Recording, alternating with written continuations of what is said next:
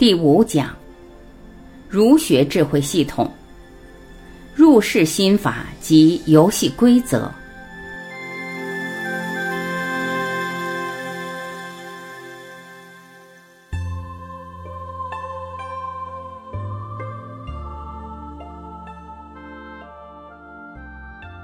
超体这部电影里有一句非常重要的话：当这个宇宙出现生命的时候，他们就在选择。当环境适应生命存在的时候，他们选择繁衍；当环境不适应生命存在的时候，他们选择永生。大家注意，这里面涉及的所谓永生，描述的是高维能量状态，也就是说，第四维是时间成为变量。在我们三维空间里面，时间是一个常量，它是按照格林尼治天文台的石英振子的振动频率界定的。一秒就是一秒，一分就是一分。而时间成为变量的时候，一切事物不存在开始与结束，所以到了第四维，就进入了一个永生的重复。这就告诉我们一个非常重要的概念：当环境不适应生命存在的时候，生命选择的是纵向提升，从三维纵向提升一维，就达到了永生。所以说，我们的中华传统文化，它最终内在的底蕴有两部分：一是隐藏在内部的，指的是纵向提升意识能量的自由度，提升内在的维度，它的终极目标是 n 为 n 趋于无穷大，那是彻悟的境界；二是横向能量分布，是所谓的繁衍，也就是能量在三维空间的平衡和谐的存在。因此，我们的传统文化里，引的部分相当于先天八卦，它是时空域，它所描述的或者说它所引领的是永生，是以纵向提升为目的的。后天八卦周易所呈现的是在三维空间的能量的和谐共振状态，也就是说，在三维空间的能量平衡的存在，这也就是所谓的意识能量和物质能量的和谐的三维呈现。在儒学智慧里有一句话：“半部《论语》治天下”，是什么意思呢？它告诉我们，《论语》这部书的上半部实际是让我们人类彻底觉悟、彻悟的，而下半部是让我们在三维空间、在有限的物质空间达到内在和外在的和谐的生命状态。这就是儒学智慧所呈现的两个层面的内涵。在表层呈现的是我们在三维空间的游戏规则，而这个游戏规则是一个相对合理、符合能量分布，或者说符合相对和谐的能量分布的游戏规则，而它的背后所支撑的是人内在的觉悟，是满足人生的根本意义的。现实中，我们在讨论生命的根本意义的时候，有这么一句话叫：“人生的意义在于提升意识能量的自由度，也就是提升维度。它的终极目标就是永生。”其实，传统文化的根是道德文化，道德在我们一般人的理解就是一个人的品德、一个人的品行，但实际上，道德是从道家智慧衍生出来的。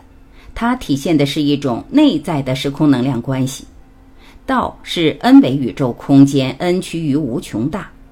德是 n 减一维 n 趋于无穷大到四维的能量自由度的呈现，所以有失道而后德的说法。因此，我们会说中华传统文化的根是道德文化，而道德文化的本质就是提升意识能量的自由度，最终是所谓的合道。也就是达到通透圆满的智慧境界，内在的智慧层次达到 n 为 n 趋于无穷大。在现实中，三比无穷大等于零，四比无穷大也等于零，任何有限数比无穷大都等于零，都没有本质的意义。而只有当内在提升到 n 为 n 趋于无穷大，这才叫合道。这时候就变成无穷大比无穷大。无穷大比无穷大等于一或任意数，这个一就是天人合一，这个境界叫明德。因此，我们引出第二个概念，在儒学的经典里，有一部非常重要的经典叫《大学》。《大学》这部著作一开篇就讲：“大学之道，在明明德，在亲民，在止于至善。”什么叫大学之道，在明明德？大学指的是大人之学。所谓大人之学，是人彻底成就的学问，也就是人类智慧成就的方向。那么，大学之道在明明德，其中的明德，指的就是我们前文说到的。道是恩为宇宙智慧，恩趋于无穷大，也就是彻悟的境界。第一个明是动词，这个明是提升意识能量自由度，也就是破所谓的无明。无明是什么？是认知障碍，而破掉无明就是超越认知障碍。超越认知障碍这个行为，就是所谓的明，就是所谓的开悟。所以，大学之道在明明德，它最终是要悟透宇宙真理，这是个悟道的过程。之后又讲到在亲民，一般情况下的理解，亲民应该是所谓的跟人民打成一片，是所谓的在现实中的一种情商，一种能量关系。实际上，这里的亲民指的是能量的投影关系。也就是所谓众生投影到这个三维空间的相。我们说一念一众生，而众生投影到三维空间的相，我们用一个民来呈现。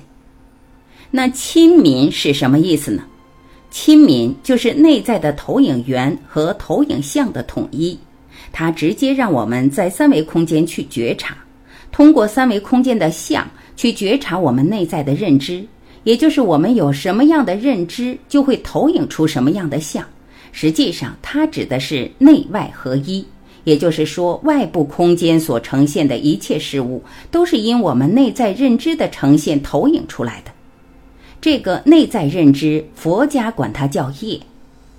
所以，大学之道就是在不断的超越我们的有限认知，不断的实现内外合一。在这个合一过程中，觉察和颠覆认知，不断的提升我们内在的自由度，去和那个最高境界的道。讲到止于至善，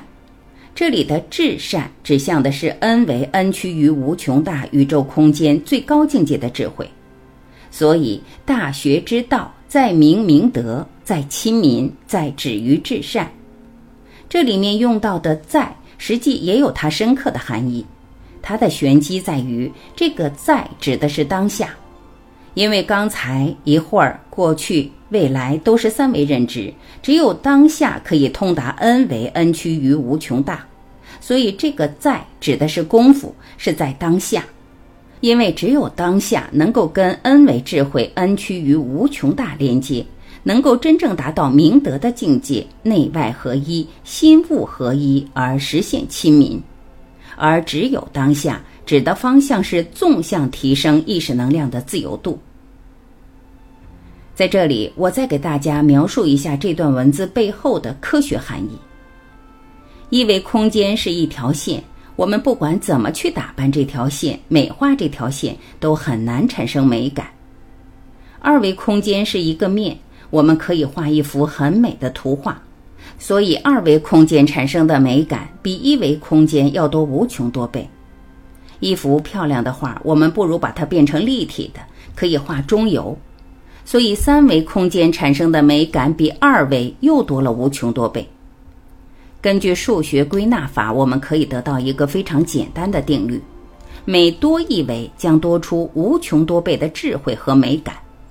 因此，当我们的认知、我们的智慧或者我们的境界在第四维的时候，能看到的空间状态一定比三维空间美无穷多倍。那个比现实美无穷多倍的地方，宗教称之为天堂。那么，天堂的层次，在大学的儒学智慧里，其实指的是这个德的境界，也就是明德的层次。所以，生命的意义在于持续的明德。也就是持续的提升意识能量的维度。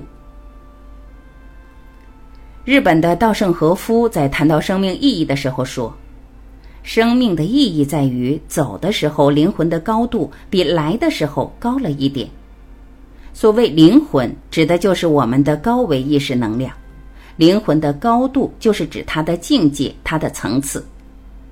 稻盛和夫一生创造了两个世界五百强，挽救了日航，发明了阿米巴管理法，建立了盛和熟。这个在世人眼里非常辉煌的生命成就，具有巨大意义的实践，稻盛和夫在谈到生命意义的时候只字未提。他只是说，生命的意义在于走的时候灵魂的高度比来的时候高了一点。这就是在告诉我们。生命的意义在于提升意识能量的自由度，也就是提升维度的。它其实跟我们当下的每一个时空点都有关系，和我们从事的每件事都有关系。无论这些事情是事业的、情感的、财富的，还是我们身体的，每件事情的背后都孕育着一道人生的应用题，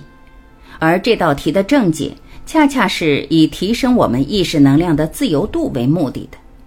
如果没有读懂每一道题背后的这层意义，那我们的生命往往是迷茫的。在我们研读或者践行儒学智慧的时候，如果没有读懂儒学智慧真正本质是引导我们走向彻悟，而只是模仿他在现实之中所谓的一些行为规范，模仿他在现实中所呈现的一些生命状态。那我们真的没有学到儒学的本质，也就是我们中华文化儒学的精髓。它不仅仅是建构在三维空间的行为规范，也不仅仅是像有些人以为的那样，不过是统治者用来管理人民的一些方法。其实，它是给每一个人彻悟，它是为每一个人在现实三维空间里面修行、修炼身心、提升意识能量的自由度而提供的现实法门。那么，儒学智慧还有它更精髓的一部分，实际上它的内在是直接通达最高境界智慧的，而它的外显是呈现着我们现实存在的游戏规则。用四个字来表达，叫借假修真。因为从 n 维空间 n 趋于无穷大开始投影，投影出来的所有的一层一层的像，都是所谓的假。而只有 n 为 n 趋于无穷大，才是真正的真，才是本真。那么假与真的相对性是随着维度的提升而趋向于真，也就是说，投影源比投影的像更真实。三维是四维的投影，四维是五维的投影。随着维度的提升，它的真实性越来越接近本质。而当到达 n 为 n 趋于无穷大的时候，才能堪称是本真，才是真正的真，才是所谓的真理。所以说，真理只有一个，其实一点也不假。因为只有到 n 为 n 趋于无穷大，一切系统、一切智慧体系合一，在这个境界的时候，他们共同呈现的真理是一样的。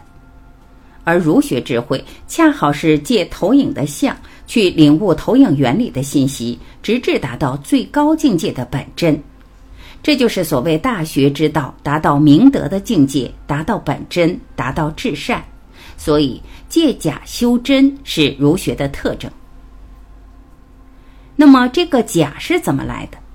我们前面讲过，从周易开始，实际所呈现的是三维空间的能量分布关系，是从觉悟转向生存的一种描述。而所有生存背后的意义是要觉悟，是以觉悟为目标，而不是以繁衍作为目标。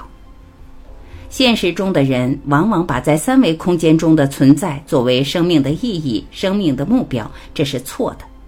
因为生命的本质意义是在内在，是纵向提升，三维的存在只是纵向提升的一个基本条件。最适合内在提升的三维能量分布状态是意识能量和物质能量的高度和谐，也就是当我们在三维空间达到心物合一的时候，所谓心物合一，就是意识能量和物质能量高度和谐，它的纵向提升才成为可能。如果我们的内在和呈现的像是分裂的，不能统一，不能合一的。这个时候去讲内在智慧的提升是枉然的，只有在合一状态下的提升才是真正的提升。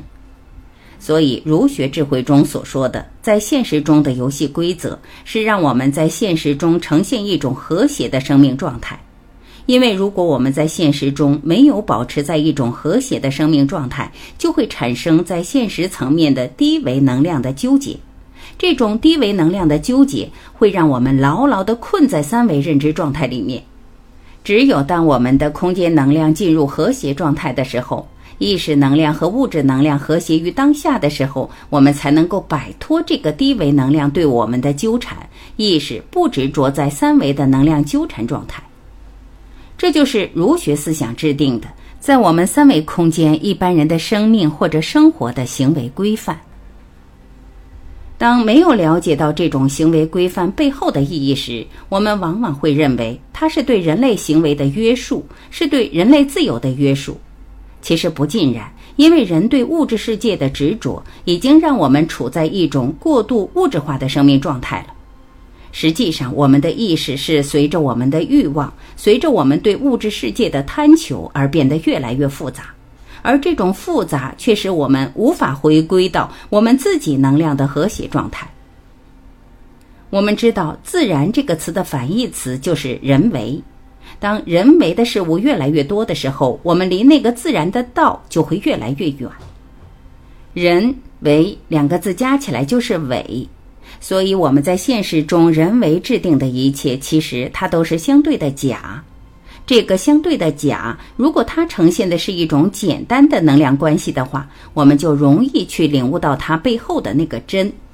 如果它呈现的是一种复杂的能量状态的话，我们就会被困在这种复杂的状态中，无法去通透的理解背后的那个真。比如说，在现实层面。如果我们把时间大量的耗费在与人的关系、自身的情绪以及各种冲突、各种纠结中，我们就很难让自己的内在清净，就无法创造内在的高维实验条件。所以，儒学思想所呈现的所谓的假、所谓的游戏规则，其目的是为了让我们的生活、生命关系简单化。当这种关系简单化以后，每一个人的生命意义就是在他自己当下的生命状态中提升自己内在的智慧。所以在现实生活中，把人生的关系规范后，每一个人在当下的人生角色里面都有可能开悟，都有可能完成你当下的人生课题，完成你当下选择的人生的应用题，而达到内在的提升。我在二零一五年跟另外的老师对话儒学的时候，当时的场景给了我一个非常大的启发。我突然明白孔子为什么要恢复周礼，因为《周易》恰好是从先天彻悟的理论体系转向后天繁衍、和谐、生存、存在的理论体系，也就是在那个时空之前，人们把觉悟作为生命的意义。在这之后，人们把生命的意义转化成在三维世界的一种和谐的、规矩的、规范的生活模式，目的也是为了觉悟。但是，他创造了一种三维空间的游戏规则，就是所谓的周礼。从那个时候到战国时期，人们离纯正的和谐的游戏规则周礼越来越远。所以，孔子所说的恢复周礼，是恢复到人们离觉悟更近的游戏规则的生命状态里面去。孔子还讲到：“三十而立，四十不惑，五十而知天命，六十而耳顺”，指的是一个人一生内成长的现实过程。当然，这前面还有一句：“十有五而志于学。”这个环节其实比后面三十而立、四十不惑、五十而知天命、六十而耳顺还重要。也就是说，人在十五岁的时候要发愿，发出他今生今世要成就的大愿。在现实的入世空间里面，入世心法的第一件事叫信，是相信本自具足。是相信任意空间质点具足宇宙中所有智慧，相信任意众生具足宇宙中的所有智慧，这是信。信为道源功德母，只有这个信，才是真正能够让我们跟我们内在圆满智慧连接的前提条件。没有这个信，我们没有办法跟具足圆满的智慧产生真正本质的关联。第二件事叫愿。也就是在人生的过程当中，目标非常明确，愿力是我们内在一切动力的源泉。例如，我们小时候遇到过一些事情，当时觉得天都要塌了，纠结的一塌糊涂，恐惧的一塌糊涂。等我们长大了，发现那只是一个笑话，当时完全不必为那件事那么纠结。就像登山一样，我们眼前的一座小山，我们登山前是把它当做一座高山的。当我们登上更高的山的时候，回头看那座小山，就是一个小土坡。这叫会当凌绝顶，一览众山小。但如果我们把眼前这座山当成人生唯一的目标的话，我们这辈子不见得上得去，还会累得气喘吁吁。只有把最高目标当成人生目标的时候，我们才会产生巨大的内在动力。眼前这座山不但要过去，动作还要快，姿势还要优美，还得潇洒，这是因为愿。内在的愿力会产生巨大的内在动力，所以时有五而志于学，就是发大愿。人生没有大愿，就难以超越我们有限的障碍，而真正有大愿的人，在现实中是没大事的。孔子的十有五而志于学，三十而立，四十不惑，五十而知天命，六十而耳顺。给我们演绎了一个人在三维空间觉悟的过程和按照儒学的思想成就的人生经历。十五岁立愿，到三十岁的时候掌握了这个空间的游戏规则，就叫三十而立。四十不惑是按照这个游戏规则干了十年以后，能够通透的掌握、游刃有余的驾驭游戏规则。五十而知天命。是知道了今生今世是带着什么样的人生题目来这个世间的。六十而耳顺，是所有问题解决以后，所有世间的恩恩怨怨跟他都没关系了，超越了一切三维空间有限认知的障碍，进入一种通达的生命境界。所以说，孔子的一生相当于一个老师在黑板上给我们做了一道生命成长的例题。在过去的两千多年来，很多人在做着生命的习题，而到了今天这个时空，每一个人面对的人生的考题和老师给的例题的题面一定是不一样的。从一定比例上讲，考题会更复杂，特别是在我们现在这个时空里面，它一定是以我们这个时空的能量关系作为基础，而把老师例题中的精髓加进来。如果我们不能理解儒学的精髓的话，我们就没有办法在现实中做好现实考题。换句话说，如果我们只是模仿老师讲例题的那些形式、那些行为动作和那些表象的东西的话，我们就没有办法完成我们现实的生命考题。另外，还有一个更重要的概念。古代一个人一辈子见过的人、走过的路、经过的事，现代人一个月就可以搞定。在两千年前的同一时期，耶稣讲了一番例题，释迦牟尼也讲了一番例题，老子同样讲了一番例题。这些例题会在现在这个时空里面同时并联出现在现代人的意识中，所以我们现在面临的是人生的综合应用题、综合考题。因此，求同尊异，从我们祖先留下来的所有智慧里面寻找他们的共性，用共性来面对现在复杂的时空关系，才能真正的用好、用足我们当下的各种条件，使我们的内在获得提升。这就是儒学智慧在现代的运用，不只是模仿它的形式，模仿它所谓的一些行为和规范，而且要真正理解它的精髓。它让我们彻悟，让每一个人在现实中的每一个当下去领悟内在提升对我们提出的要求。所以说，儒学智慧博大精深，因为它涉及的面非常广，同时它的内涵跟道家的智慧、基督教的智慧、佛学的智慧背后的内涵是一致的。儒学的智慧是以三维的人为基础的，所以它并不强调高维的生命状态。只是在大学之道，在明明德这样的体系里面提到这个智慧的次第和层次，它是我们三维空间的人在日常生活、日常生命状态中修行的指南，也就是借假修真。所以孔子讲敬鬼神而远之，他并不强调这些高维的灵界的能量关系。这一点跟基督教有异曲同工之处，都是针对三维空间的人而言。但是他又讲到了最终彻悟是在明明德，他把三维和 n 维 n 趋于无穷大的关系描述出来了。n 维 n 趋于无穷大才是我们生命的终极目标。由此，人们对儒学的很多误解应当能够得到一些澄清。它跟人类的所有智能背后，都是为了唤醒人本自具足的智慧。所有的形式，所有的表象的背后，只有这么一个目的。